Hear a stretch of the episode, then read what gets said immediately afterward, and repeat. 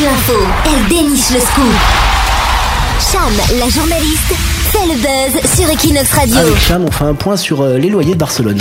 Oui, dis-moi à quelle station de métro tu habites et je te dirai combien tu payes ton appart. C'est une étude d'Idealista qui analyse les prix des loyers en fonction de la proximité avec les stations de métro. Alors pour un appart de 75 mètres carrés près de métro diagonale, donc en plein centre, le loyer est environ de 1170 euros, alors qu'à 6 stations de métro plus loin, à Congrès, il est à 890 euros, soit près de 300 euros d'économie.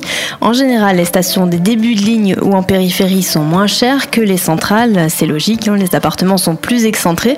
Par exemple, sur la ligne jaune entre Maragaille et Jaume Primaire, on peut économiser jusqu'à 600 euros pour un appart de 100 mètres carrés.